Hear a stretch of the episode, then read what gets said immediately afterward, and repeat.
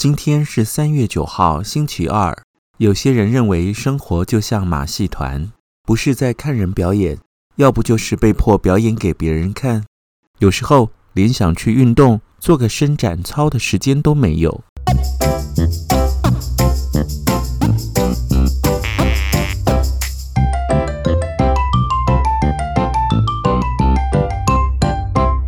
每一天，我们总是要面临许多繁琐的人事物。生活中一些突如其来的事情，分割占据了我们许多宝贵的时间。欢迎收听李俊东的《借东风》。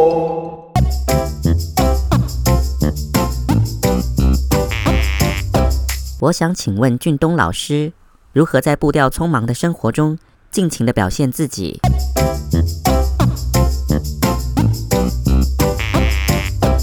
首先要能够学习保持专注，越是分心与漫不经心，越容易感觉到疲惫。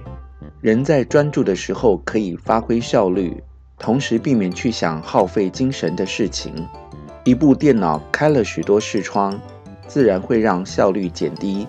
午休的时间常常被人忽略，该休息不休息，该吃饭不吃饭，反而会让生理时钟大乱。中午休息是上班时间的过渡期，也是放电充电的最佳时机。无关紧要的人，即使消失了，也不会被发现；重要的人一旦不见，代志都大条啊！我来说一个与职场有关的小故事。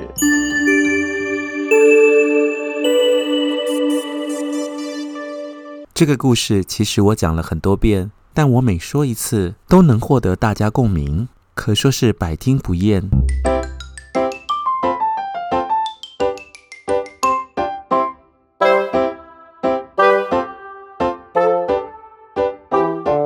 有两个食人族应征到公司上班，老板说：“如果你们敢在公司吃人，我马上就把你们开除。”三个月下来，大家相处平安无事。